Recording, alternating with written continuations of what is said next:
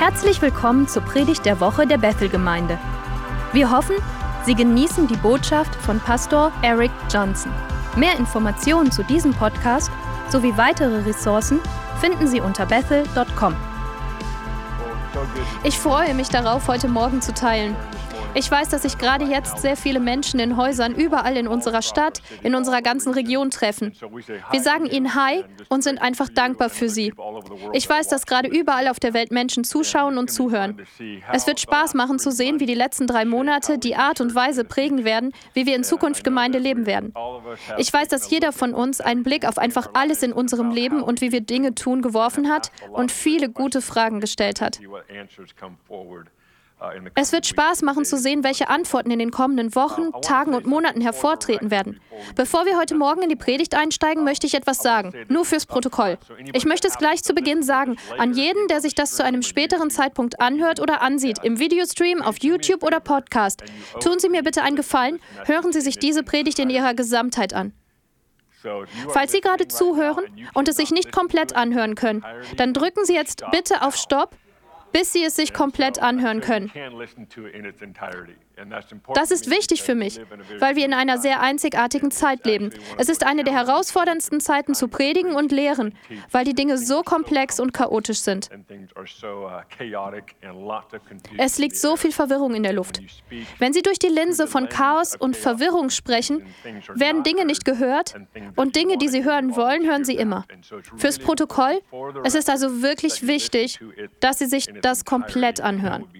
Das wäre ein großer Gefallen für mich. In den späten 1600er Jahren gab es einen Mann namens Isaac Newton. Es heißt, dass er beobachtete, wie ein Apfel von einem Baum fiel. Genau dieser Akt formte das, was Sie und ich Gravitation nennen.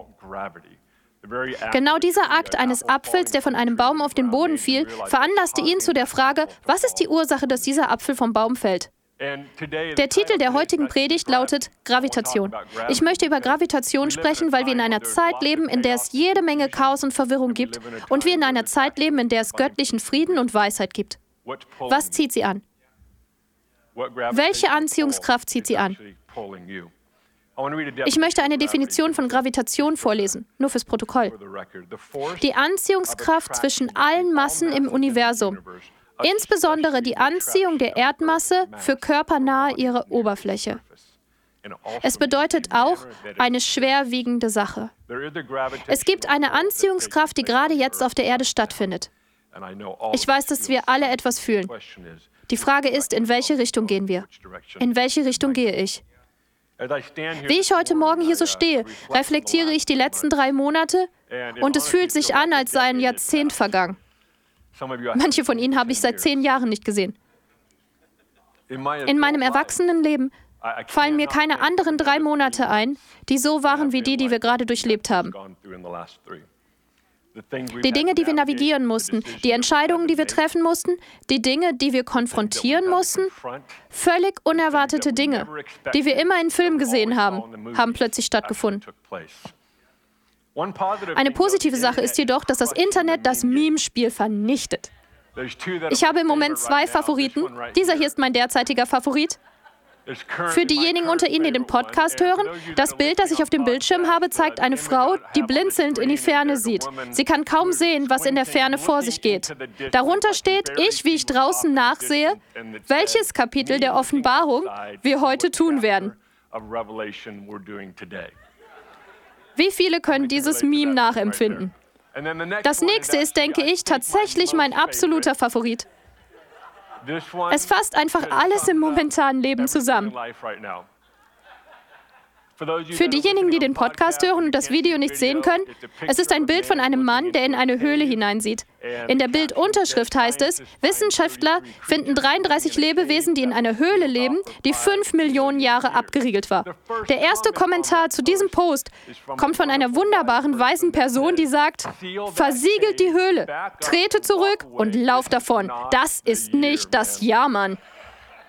Das ist nicht das Ja. Wissen Sie, wir dachten, wir wären entscheidungsmüde nach etwa zwei Wochen Covid. Wir dachten. Hier sind wir drei Monate später. Irgendwann in den letzten drei Monaten war ich bei einem Zoom-Meeting der Leiterschaft. Ich denke, es war vor ein paar Wochen, wenn ich mich recht erinnere. Einer der Leiter fragte mich, wie geht es dir dabei, all diese weitreichenden Entscheidungen zu treffen? Ich meine, wie läuft das so? Ich sagte, nun, ich bin wirklich froh, dass ich eine Menge Samen in den Boden gesät habe, bevor diese Zeit überhaupt begonnen hat.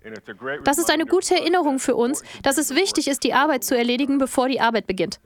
Es gibt zwei Arten von Leitern. Einer lernt aus der Erfahrung und der andere tut Dinge bewusst und zielgerichtet.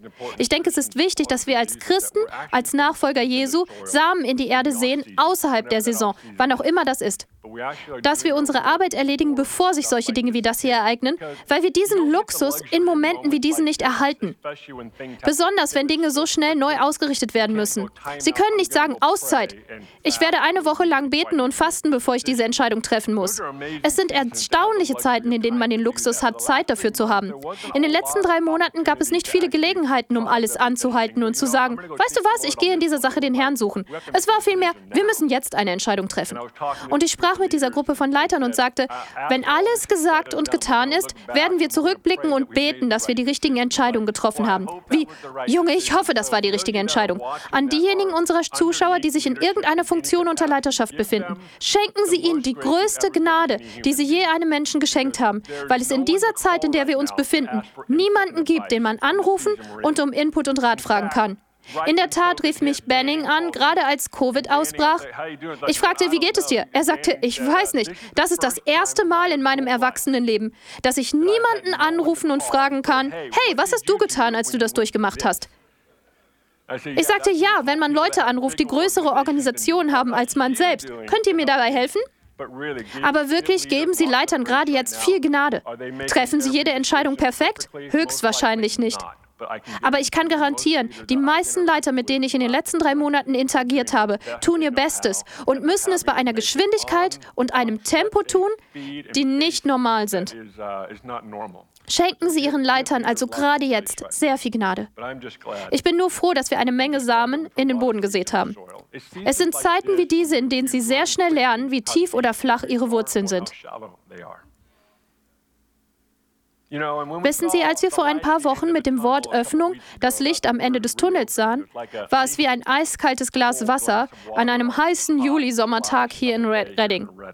Gerade als wir anfingen zu sagen, oh wow, Dinge öffnen wieder, geschah die Sache mit Arbery.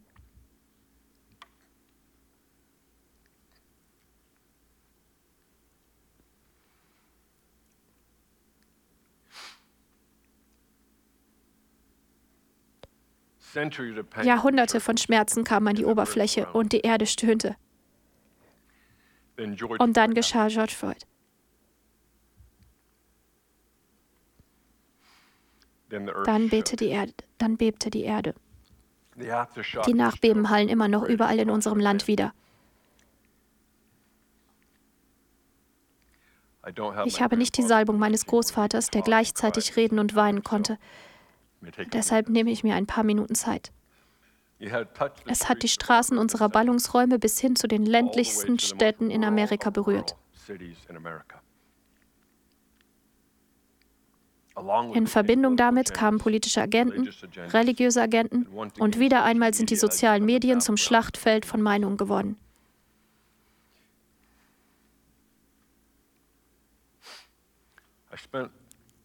Candice und ich und ehrlich gesagt viele von uns, aber ich kann nur für mich selbst sprechen, haben in den letzten Wochen viel Zeit mit unserer schwarzen Gemeinschaft verbracht, konkret einfach nur zugehört. Nur den Schmerz gehört.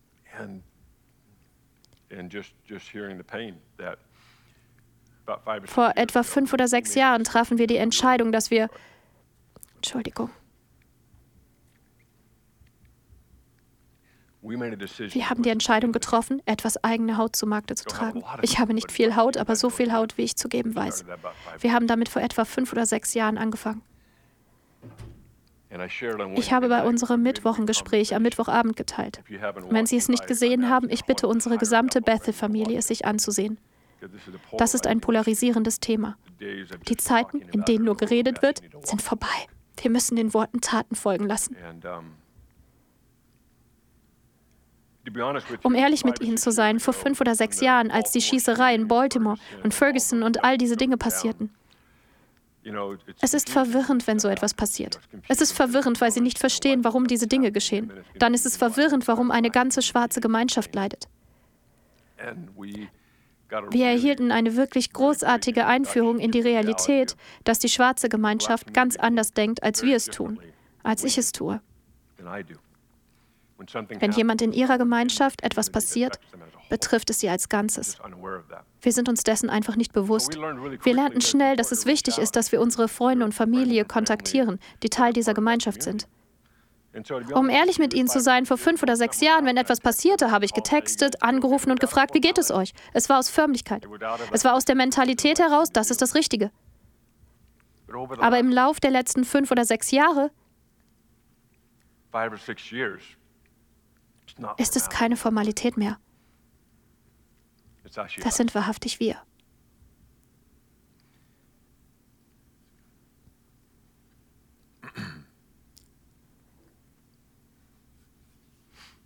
Also ich hatte auch ein Telefongespräch mit einem Freund, der gerade aus dem Polizeidienst ausgeschieden ist. Wir sprachen diese Woche für etwa 30, 40 Minuten und hörten seine Geschichte. Er war unglaublich bekümmert über das, was mit George Floyd geschah. Er war erschüttert. Tatsächlich war er ziemlich wütend. Er sagte, ich bin einfach nur wütend, dass das passiert ist. Als ein Polizeikollege war er einfach nur wütend.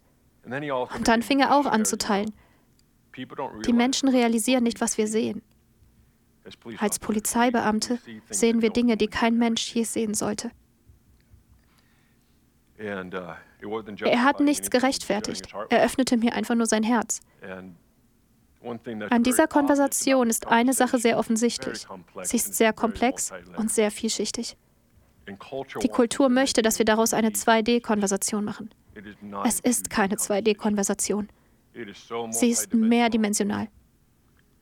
Sie ist so mehrdimensional. Ich glaube, der Herr lädt uns ein.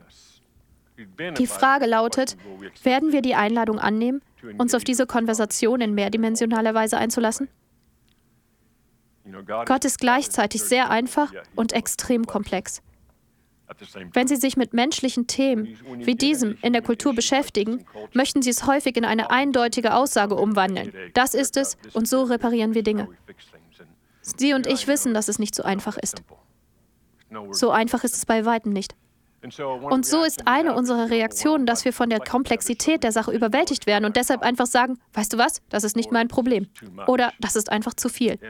Ich sage das aufrichtig. Es ist mir gleichgültig, ob wir 90 Jahre oder zwei Jahre alt sind. Diese Haltung muss ein Ende haben. Das Geringste ist, dass wir uns darauf einlassen. Das Geringste ist, dass wir ein Herz für einen Teil unserer menschlichen Rasse haben, der im Augenblick leidet.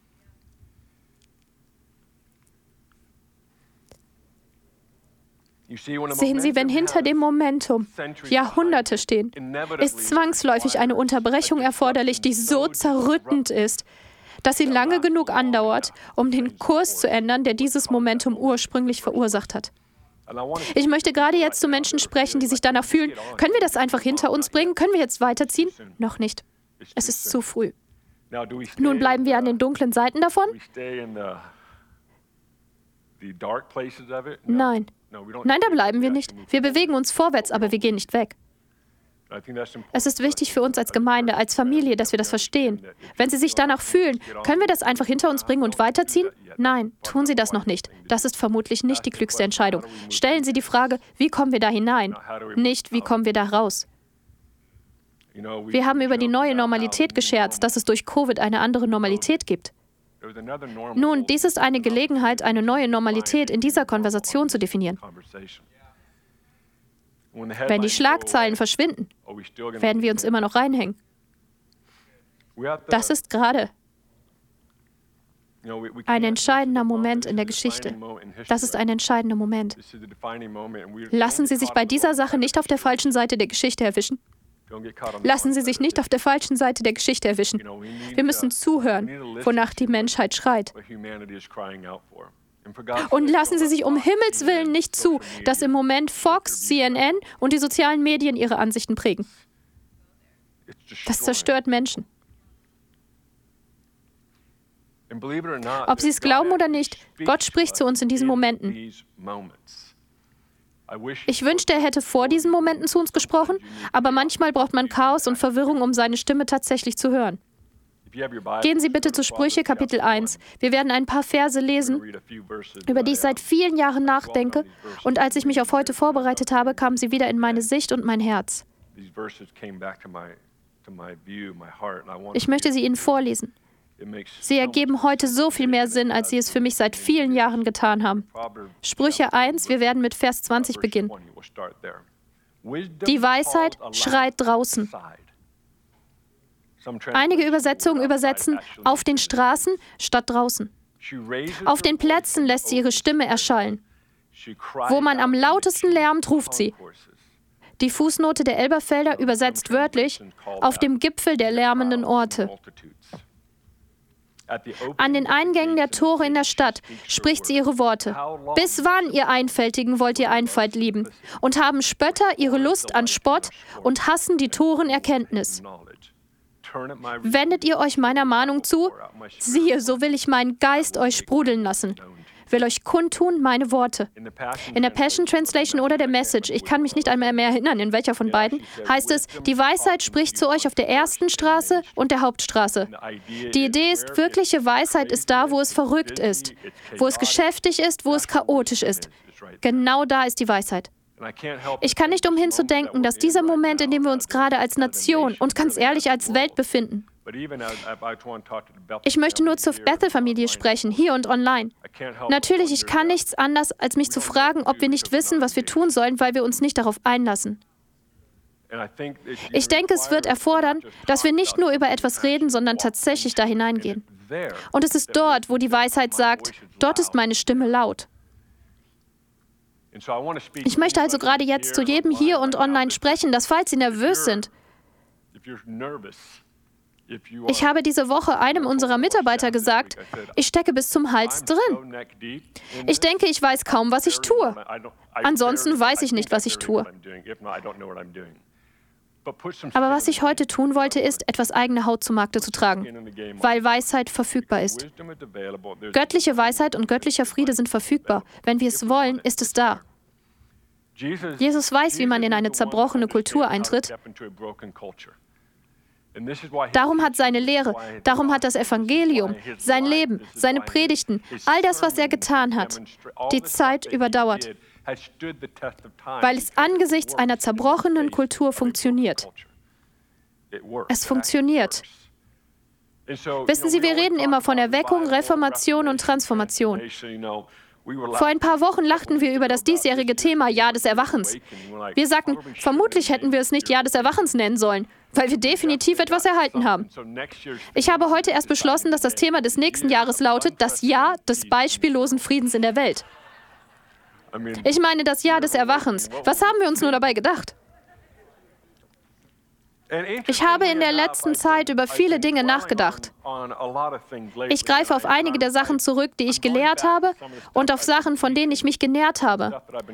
Und da ist dieses, wir beten immer für neue Dinge. Wie viele von Ihnen haben schon das Gebet gebetet? Gott, zeig uns etwas Neues. Das ist tatsächlich ein dummes Gebet, um ehrlich zu sein. Was wir eigentlich sagen wollen ist, Gott, zeig uns etwas, das wir verstehen. Zeig uns etwas, für das wir ein Bezugssystem haben. Zeig uns etwas, das wir begreifen können. Denn wenn wir tatsächlich das Gebet selbst meinen, Gott zeig uns etwas Neues, dann bedeutet das exakt Folgendes. Für das, was Sie gleich sehen werden, sind Sie noch nicht bereit und Sie haben keine Ahnung, wohin damit. Das ist es, was neu wirklich bedeutet. Neu bedeutet wirklich, dass Sie es noch nie zuvor gesehen haben. Daher kann ich mich nur fragen, ob wir, als wir Jahr des Erwachens dachten, in Wahrheit dachten, okay, wir haben eine Ahnung davon, wie das aussieht. Und hier sind wir im Juni und in drei Monaten ist ein Jahrzehnt vergangen und wir denken, oh, wir hatten wirklich keine Ahnung. Haben wir diese Dinge herbeigebetet? Natürlich nicht. Das will ich damit nicht andeuten. Aber etwas geschieht. Es ist wie ein Erwachen. Es kommt aus heiterem Himmel. Jetzt fragen wir uns, was ist dieses Ding? Hier in Bethel versuchen wir die Worte Erweckung, Transformation und Reformation nicht zu trennen. Wir sehen sie nicht als einzeln an. Denn sobald sie das tun, verpassen sie das Gesamtbild. Nun, um ehrlich zu sein, geben diese drei Worte das Gesamtbild wieder? Vermutlich nicht. Aber für den Moment, in dem wir uns befinden, funktionieren sie für uns. Die Vorstellung, dass wenn Gott sie berührt, etwas geschieht und das, was tot war, jetzt lebendig gemacht wird. Wenn sie lebendig gemacht werden, sind sie wirklich lebendig. Wie viele erinnern sich daran, als Gott ihnen zum ersten Mal begegnete? Dieser Moment, wo sie dachten, sie seien lebendig, aber dann, nach diesem Moment, realisierten, ich war vollständig tot. Jetzt sind sie lebendig in Christus. Wenn sie in Gott völlig lebendig sind und wenn sie Gott begegnen, dann sitzen sie nicht einfach nur herum und singen für den Rest ihres Lebens. Sie beginnen eine Transformation zu erfahren, die im Inneren stattfindet. Gott beginnt ihre Denkweise zu verändern. Er beginnt die dunklen Orte in ihrem Leben zu heilen. Er beginnt zu offenbaren, dass ihre Vergangenheit zugedeckt ist. Diese Transformation findet statt. Einer der Begriffe für transformiert zu werden ist, was wir Reformation nennen. Was ist Reformation? Es ist die Realität, dass das, was in ihnen vorgeht, ganz anders ist als die Welt, in der sie leben. Sie beginnen die Kluft, die Spalten zu sehen. Die Kultur, die in ihnen lebt, ist so anders als die Kultur außerhalb von ihnen. Das ist es, was Gläubige wie Sie und mich dazu bringt, eine Reformation anzustoßen. Wir beginnen Dinge anzusehen und zu sagen, das ist nicht richtig. Was soll das? Wir beginnen Fragen zu stellen und ins Gespräch zu kommen. Falls wir denken, dass Reformation bedeutet, eine Satzung zur Mitgliedschaft in der Gemeinde zu ändern, dann haben wir eine sehr kleine Vorstellung davon, was Reformation ist. Reformation verändert die Gesellschaft. Lassen Sie mich also die Frage stellen. Vielleicht, vielleicht ist es das. Vielleicht führt dieser Moment, in dem wir uns befinden, tatsächlich zu einer Reformation unserer Kultur.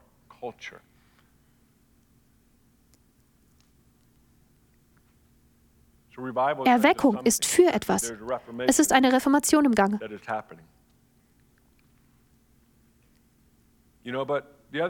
Aber die andere Sache, die wir erkennen müssen, ist, dass es eine Menge Chaos und Verwirrung gibt, eine Menge Furcht, eine Menge Angst. Die Frage ist, werden wir da hineingezogen oder werden wir in den Frieden und die Weisheit hineingezogen, die vom Himmel kommt? Das ist die Herausforderung. Wenn Sie sich das Evangelium ansehen, werden Sie sehen, dass es Momente gibt, in denen die Jünger in Furcht hineingezogen werden. Sie werden in die Szenarien des Augenblicks hineingezogen und Jesus brachte sie zurück. Er sagte, nein, das ist der Weg. Inmitten dieses Moments, in dem wir uns befinden, ist meine Frage an uns heute Morgen, an alle Zuschauer und an alle in diesem Raum. In welche Richtung gehen wir? Bewegen wir uns auf das zu, was Jesus tun würde? Oder geben wir Furcht, Angst, Chaos und Verwirrung nach? Reagieren wir auf eine Situation? Handeln wir aus Angst? Oder handeln wir aus göttlichem Frieden und göttlicher Weisheit? Göttlicher Frieden und Weisheit sind nicht immer leise. Es gibt ein Maß davon, wo ihre Stimme gehört werden muss. Aber ich kann nicht umhin, mich zu fragen, ob wir uns in diesem Moment befinden. Ich möchte uns heute Morgen herausfordern, während wir uns auf den Rest des Jahres 2020 zubewegen.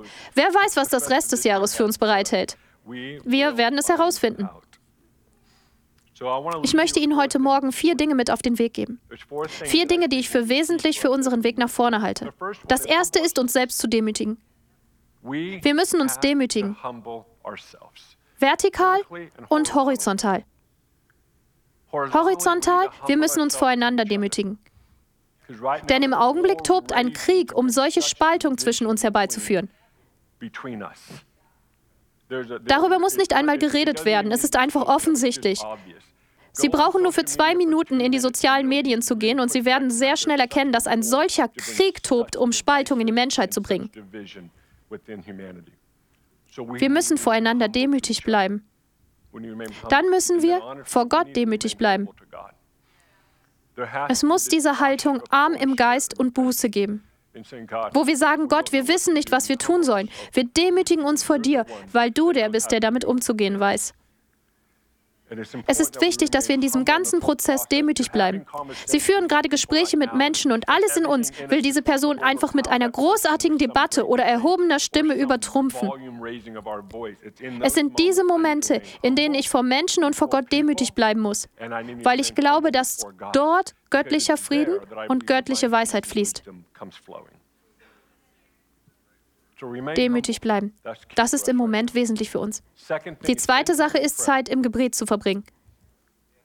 Ich möchte nicht herablassend oder herabsetzend klingen, aber ich werde es jetzt einfach sagen. Wenn wir mehr Zeit damit verbringen, unsere Meinungen durch soziale Medien, Fox und CNN formen zu lassen und nicht über das Thema beten, dann haben wir wirklich keine Stimme in der Konversation. Beten wir über die Themen. Beten wir für die Familien, die geliebte Menschen verloren haben. Beten wir für eine Reform unseres Systems, unserer Gesetze, die fehlerhaft sind. Beten wir tatsächlich dafür. Und beten wir für unseren Präsidenten und für die Politiker in unserem ganzen Land. Beten wir für die Gesetzgeber. Mühen wir uns ab im Gebet, dass Gott sie formen und ihnen göttliche Weisheit geben wird, was in diesem fehlerhaften System, in dieser fehlerhaften Kultur korrigiert werden muss. Wenn wir nicht dafür beten, haben wir nicht das Recht, uns einzuschalten. Ich möchte unsere Gemeinde aufrufen, die Gebete zu erhöhen. Wenn Sie nicht wissen, was Sie beten sollen, beten Sie in Zungen. Ich meine, verbringen Sie einfach mehr Zeit in Demut vor dem Herrn.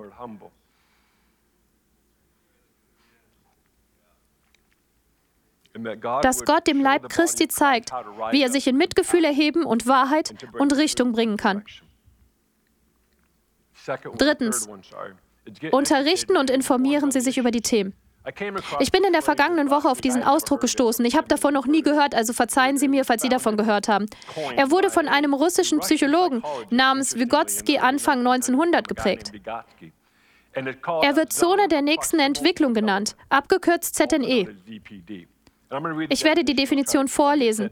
Das ist der Abstand zwischen dem tatsächlichen Entwicklungsstand, ermittelt durch unabhängige Problemlösung, und dem potenziellen Entwicklungsstand, ermittelt durch Problemlösung unter Anleitung eines Erwachsenen oder in Zusammenarbeit mit einem fähigeren Gleichaltrigen. Darin sind drei Schlüssel enthalten. Die Anwesenheit einer Person mit dem Wissen und den Fähigkeiten, den Lernenden anzuleiten. Die soziale Interaktion, die es dem Lernenden erlaubt, zu beobachten und seine Fähigkeiten auszubauen. Und den dritten Schlüssel bilden Gerüste oder unterstützende Aktivitäten, die vom Mentor oder Lehrer bereitgestellt werden, um den Lernenden durch die Zone der nächsten Entwicklung zu führen. Nun lassen Sie mich das vereinfachen. Wie vielen ist bewusst, dass wir alle in unserem Leben tote Winkel haben? Beim Autofahren ist das die eine Stelle, die Sie nicht sehen können. Trotz aller verfügbaren Spiegel gibt es eine Stelle, die Sie nicht sehen können. Es braucht jemand anderen, um Sie darauf hinzuweisen. Nehmen wir die Konversation über Rasse, einfach weil sie sich gerade vor unserer Nase befindet. Das ist der Moment, in dem wir uns befinden. Nehmen wir diese Konversation. Für manche von uns besteht die Herausforderung darin, dass wir kurz davor stehen, unterrichtet zu sein, wohl informiert zu sein, aber wir weigern uns, warum auch immer, uns mit dem Thema zu befassen. Ich glaube, dass einige von uns buchstäblich Zentimeter von einer Zone entfernt sind, wo wir tatsächlich angeleitet werden können, die Konversation lernen und sehen können, wie das Königreich in diese Konversation involviert sein möchte. Ich möchte uns heute Morgen fragen, Machen Sie aus der Konversation eine 2D-Konversation oder realisieren Sie, dass sie mehrdimensional ist? Lassen Sie sich auf Menschen ein und haben mit ihnen Beziehung oder ist Ihr einziger Bezug zu dieser Konversation die sozialen Medien? Teilen wir tatsächlich unser Leben mit Menschen unterschiedlicher Ethnien und Kulturen? Weil es einen solchen Zug gibt, an der Kultur mitzuwirken. Wir tun unser Bestes, uns nur mit denen zu beschäftigen, mit denen wir unser Leben teilen. Denn in diesem Kontext können wir diesen Weg gemeinsam gehen. Ich sage Ihnen etwas, es gibt noch so viel zu lernen über dieses ganze Thema. Aber ich glaube, dass wir für Erfolg gerüstet sind, wenn wir nur willens sind zuzugeben, ich weiß nicht, was ich nicht weiß. Es gibt diese Zone, die sich buchstäblich gerade außerhalb unserer Stelle befindet. Wir müssen nur sagen, hey, bring mir darüber etwas bei und anfangen, Fragen zu stellen. Ich glaube, Sie und ich als Gemeinde und als eine Familie werden uns in dieser Konversation wunderbar entwickeln. Ich glaube, wir haben eine unglaubliche Gelegenheit, weil es Ihnen und mir um Erlösung geht. Uns geht es um den Dienst der Versöhnung, den Wert menschlichen Lebens. Uns geht es um all diese Dinge. Die Herausforderung besteht darin, dass wir durch den Lärm der Religion religiösen Agenten, der politischen Agenten schneiden müssen. Wir navigieren das alles. Ich möchte Ihnen sagen, machen Sie sich für eine Weile davon los. Steigen Sie in die Konversation ein. Ich glaube, der Herr wird in diesem Augenblick zu uns sprechen, wenn wir uns dort demütigen. Lassen Sie mich das beenden. Unterrichten Sie sich. Wir müssen verstehen, dass Sie und ich unglaubliche Macht haben, dass tatsächlich wir sind, die entscheiden dürfen, wer unsere Weltanschauung prägt. Wir dürfen entscheiden, wer unsere Weltanschauung prägt. Nehmen wir zum Beispiel die sozialen Medien, weil es so einfach ist und jeder sich damit identifizieren kann. In den sozialen Medien können Sie entscheiden, wem Sie folgen. Ich folge dieser Person, ich folge diesem Nachrichtensender, ich folge dieser Person, dieser Person. Die Wahl der meisten Menschen, wem sie folgen, ist nicht gerade divers. In der Regel sind es Menschen, mit denen Sie übereinstimmen oder deren Werte Sie schätzen. Die Herausforderung ist, dass das wirklich großartig ist, weil sie sich dann einfach mit dem füttern lassen können, womit sie gefüttert werden möchten. Aber wenn es zu komplexen Themen kommt, ist die Herausforderung, dass wir ein Ökosystem geschaffen haben, das unsere Haltung und unseren Standpunkt rechtfertigt. Wir haben alle Fakten, alle Beweise, wir haben alles genau hier und sagen, schau, das ist die Antwort. Nun, das mag wahr sein, aber es ist weitaus komplexer als das. Unsere Social-Media-Feeds sind also in Wirklichkeit unglaublich gefährlich für uns, weil wir unsere Weltanschauung prägen. Wir müssen also lernen zu verstehen, dass wir von denen geprägt werden, die wir dafür ausgewählt haben. Wer prägt uns also? Prägt uns die Bibel oder prägt uns Instagram? Prägt die Schrift unsere Sichtweise oder prägt Fox News unsere Sichtweise? Prägt die Schrift unsere Sichtweise oder prägt CNN unsere Sichtweise? Zwei Personen, okay. Ich sage Ihnen, das ist eine massive Situation und ich möchte Alarm schlagen und sagen, wir müssen das korrigieren. Wovon lassen wir uns unsere Weltanschauung prägen? Wer prägt unsere Sichtweise? Ist es Jesus und wie er sein Leben gelebt hat oder ist es die politische Meinung des Augenblicks, in dem wir uns befinden, weil wir Recht haben wollen, statt uns tatsächlich zu kümmern? Okay. Wie ich schon sagte, hören Sie sich diese Predigt komplett an. Der letzte Punkt. Schreiten Sie ein, wenn Sie sehen, wie jemand oder etwas abgewertet wird. Ich bin vor ein paar Jahren in eine merkwürdige Situation geraten. Ich war in einer Tankstelle. Ich wollte Eiscreme und ging zu einer Tankstelle. Ich wollte nur Vanilleeis. Ich ging hinein und zum Eisschrank, holte mir das Eis und stellte mich in die Schlange. Der Mann vor mir hat Benzin getankt oder so etwas. Der Mann hinter dem Ladentisch war ein Inder. Er hatte den Turban auf und das alles. Es gab diese Auseinandersetzung. Man merkte, dass etwas nicht stimmte. Der Mann war wegen wegen irgendetwas an der Pumpe frustriert. Er redete mit diesem Mann. Er sagte etwas, er ging wieder nach draußen, um irgendetwas zu tun. Er stürmte wieder herein und ihm brannte einfach die Sicherung durch. Er schrie diesen Mann hinter dem Ladentisch an. Nun, ich verstehe, wenn Sie frustriert sind, sind Sie frustriert. Aber er begann es in eine rassistische Situation zu verwandeln, in der er sich über seinen Akzent lustig machte, weil Englisch nicht seine Muttersprache war. Er begann sich darüber lustig zu machen, woher er stammte. Ich saß da mit meinem Eis und dachte, das passiert, das passiert in diesem Moment. Der Mann war ein grobschlächtiger Mensch. Er könnte mich sehr leicht ausschalten. Ich werde es einfach so ausdrücken.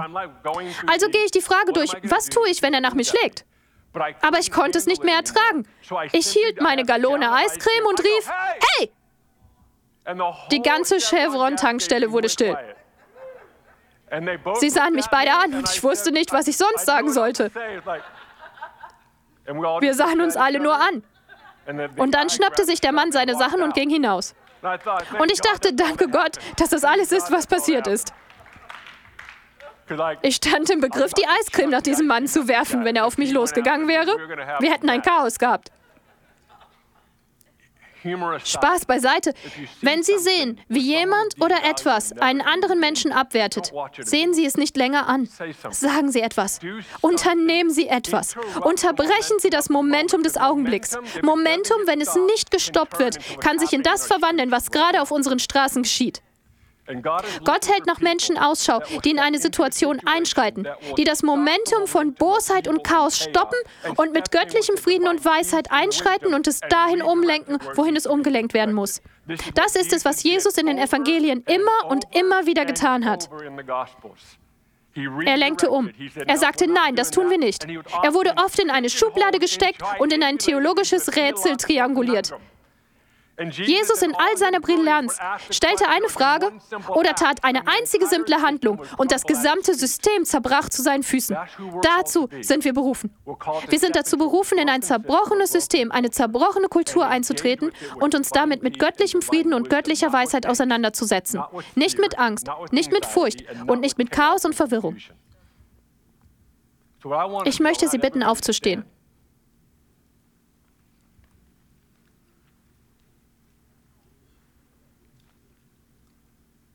Kein Händehalten. Wie Sie sehen, schmerzt mein Herz heute. Das ist weniger eine Predigt, eher eine Rede. Ich bin mir dessen voll bewusst. Wir müssen in seinem Schatten leben. Und ich möchte etwas tun, was ich für entscheidend halte. Das ist nicht nur eine symbolische Vorstellung. Ich hatte dieses Bild, wie wir heute Morgen knien und zusammen beten. Ich hatte dieses Bild, wie wir knien und beten, dass das, was bei der Azusa Street Erweckung geschehen ist, erneut geschieht. Was bei dieser Bewegung Gottes geschah und wie sie buchstäblich das Angesicht der Erde veränderte und wie Erweckung über alle Konfessions- und Rassenlinien hinwegfegte. Viele Erweckungsforscher sagen, dass das die dramatischste und einflussreichste Erweckung in der neueren Geschichte war. Heute Morgen, als ein Akt dessen, was wir tun, knien wir nieder und beten. Ich weiß, dass Knien sehr kontrovers ist. Ehrlich, das ist nicht der Grund, warum ich das tue. Ich möchte, dass wir uns vor dem Herrn demütigen. Wenn Sie online zuschauen, knien Sie bitte. Falls Sie nicht knien können, können Sie natürlich sitzen. Ich verstehe das. Ich möchte, dass wir uns einen Moment Zeit nehmen und beten. Wir werden nicht lange brauchen. Ich möchte einfach nur beten. Ich möchte beten, dass wir den Herrn als eine Familie, als eine Gemeinde und als Leib Christi suchen. An alle in diesem Raum und alle, die online zusehen, Lassen Sie uns bei dieser Sache nicht auf der falschen Seite der Geschichte stehen. Lassen wir uns diesen Moment nicht entgehen und denken, ach, es ist doch nur A, B und C. Nein, es ist so viel mehr als das. Ich glaube, der Herr spricht zu uns, wenn wir bereit sind, uns damit an den Straßenecken unserer Städte auseinanderzusetzen. Und so, Vater, stehen wir heute Morgen als eine Gemeinschaft von Gläubigen, als Nachfolger von Jesus Christus, als Gemeinde. Wir sind heute auf unseren Knien. Wir demütigen uns vor dir. Vater, wir tun Buße für was auch immer wir Buße tun müssen. Wir beten heute, dass das, was 1906 geschah, Du hast in einer Gemeinde in Südkalifornien, bist du aufgetaucht und hast alle gesellschaftlichen und kulturellen Grenzen gesprengt. Dein Geist ist nicht auf eine Gemeinde, eine Denomination oder eine Menschenrasse begrenzt. Du hast in Apostelgeschichte 2 und Joel 3 gesagt, dass du deinen Geist ausgießen wirst über alles Fleisch. Ich bete, dass Chaos und Verwirrung in unseren Straßen von göttlichem Frieden und himmlischer Weisheit überflutet werden, von dem Erscheinen des Geistes Gottes überwältigt werden dass Menschen, die losziehen, um Chaos und Verwirrung zu stiften, eine Paulus-Erfahrung haben werden. Dass sie dir von Angesicht zu Angesicht gegenüberstehen. Dass sie realisieren, dass sie den Kampf kämpfen, aber es auf falsche Weise tun. Ich bete, dass wir lernen, uns damit so auseinanderzusetzen, dass göttlicher Frieden und Weisheit kommen. Wir beten, dass die DNA, die Gemeinsamkeiten der Azusa Street Erweckung beginnen, sich gerade jetzt in unserer Nation zu ereignen. Vater, wir bitten, dass du kommst. Gieße deinen Geist über uns. Gieße deinen Geist in unsere Straßen und gieße deinen Geist über unsere ganze Nation jetzt und hier. Gott, wir glauben, dass du dich bewegen willst. Wir wissen, dass dies das Jahr des Erwachens ist. Wir wissen, dass es das ist, worauf du aus bist. Und gerade jetzt beten wir. Wir unterwerfen uns dir und sagen, komm, Heiliger Geist. Komm, Heiliger Geist, diese Sache ist so überwältigend. Sie übersteigt unseren Horizont. Aber wie du demonstriert hast, du weißt genau, was zu tun ist. So laden wir dich ein. Nehmen Sie sich einen Moment Zeit, um allein zu beten.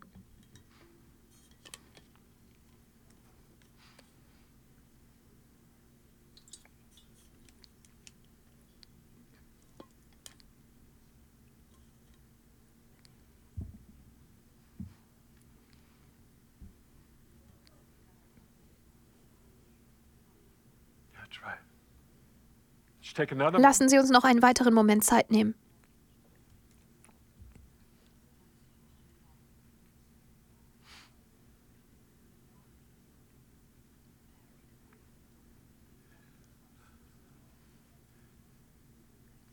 Vater, wir beten, dass du jeden toten Winkel in unserem Leben aufdeckst.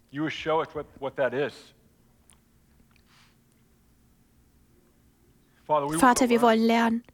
Wir wollen lernen, wie wertvoll menschliches Leben wirklich ist. Wir wollen lernen, wie ein Heilsplan in diesem Moment aussieht. Wir wollen sehen, wie Wiederherstellung aussieht. Wir wollen lernen, wie es aussieht, Versöhnung in unserer Nation stattfinden zu sehen, in unseren Nationen stattfinden zu sehen. Ich bete, dass Demut auf uns kommt, von den Tiefen zu den Höhen unserer Kultur, von der linken zur rechten Seite unserer Kultur, dass eine Demut auf uns kommt. Gott, du hast in der Bibel gesagt, dass wenn wir auf unsere Knie fallen und Buße tun, du unser Land heilen wirst. Und wir bitten dich, dass du unser Land in diesem Augenblick heilst. Dass du der Nation Heilung bringst. Dass du den zerbrochenen Teilen der Menschen, die verletzt sind, Heilung bringst. Dass du unserer Kultur und Gesellschaft Heilung und Wiederherstellung bringst. Gott, wende deine Augen nicht von uns ab. Wir wollen mehr von dir in unseren Straßen.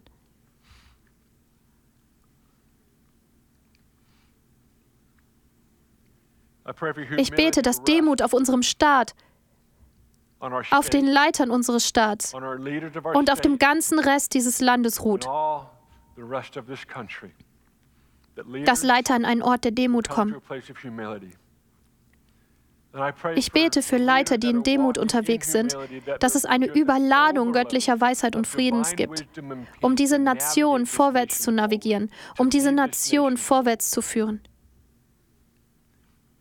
Wir danken dir für unsere Stadt, für diese Region, dass als in dieser vergangenen Woche Gewalt und alle möglichen verrückten Sachen prognostiziert wurden, es nicht dazu gekommen ist. Wir danken dir, dass du unsere Stadt beschützt hast. Wir danken dir für den wunderschönen Moment gestern Nachmittag, als sich mehrere tausend Menschen zu einem Solidaritätsmarsch versammelten. Vater, wir beten, dass es diese Solidarität, Demut und Frieden geben wird, um in diesem Moment voranzuschreiten.